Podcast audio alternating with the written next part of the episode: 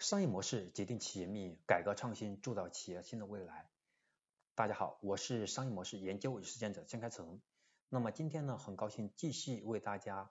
去讲述我们商业模式创新课程。那么中间因为停滞了一段时间，从今天起我们将会回归在喜马拉雅的课程商业模式创新。今天将分享的是第一百四十四讲商业模式之效率模式。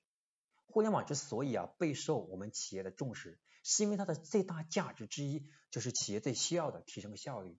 而且是革命性的提革命性的提升效率。商业模式当中的效率模式是比较常见的，它主要的关键是依靠人力或者资本资源来生产产品或者提供效率。那么这类企业啊，我们通常是置身于竞争比较激烈的市场，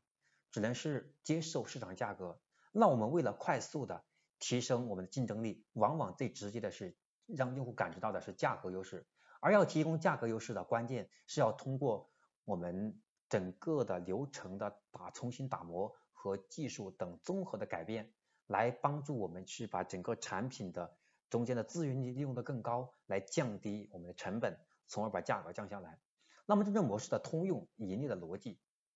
是凭借我们出众的我们叫资产资源的利用率。比竞争对手更高效的生产产品或者提供服务，在效率模式当中，流程的创新是最关键、最关键的部分。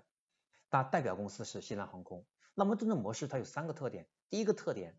是我们是利用补充产品的交叉弹性来扩张我们的价值主张。那么第二个特点是释放更大的产能。第三是挑战正统的定价观念。那么过去我们的定价观念是依靠行业当中的。定价或者是我们的成本为定价核心，但现在我们反过来是依靠我们的效率的革命，把成本降下来，从而让用户能够快速的感知到我们的价格优势，从而把我们效率模式发挥到极致。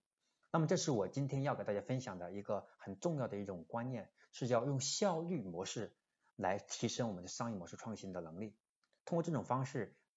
往往是竞争力竞争。比较容易被见证掉，将因为现在对用户来说哈，我们最容易感知到的是用户觉得你价格优惠，性价比比较高，对吧？同类的产品，你的价格比别人要低，那用户就能感知到你的东西一定是有竞争力的。好，今天我要分享的第一百四十四讲商业模式之效率模式就讲到这里，我们下一讲是第一百四十五讲，讲的将是效率模式之价值模式。OK，我们下一讲再见。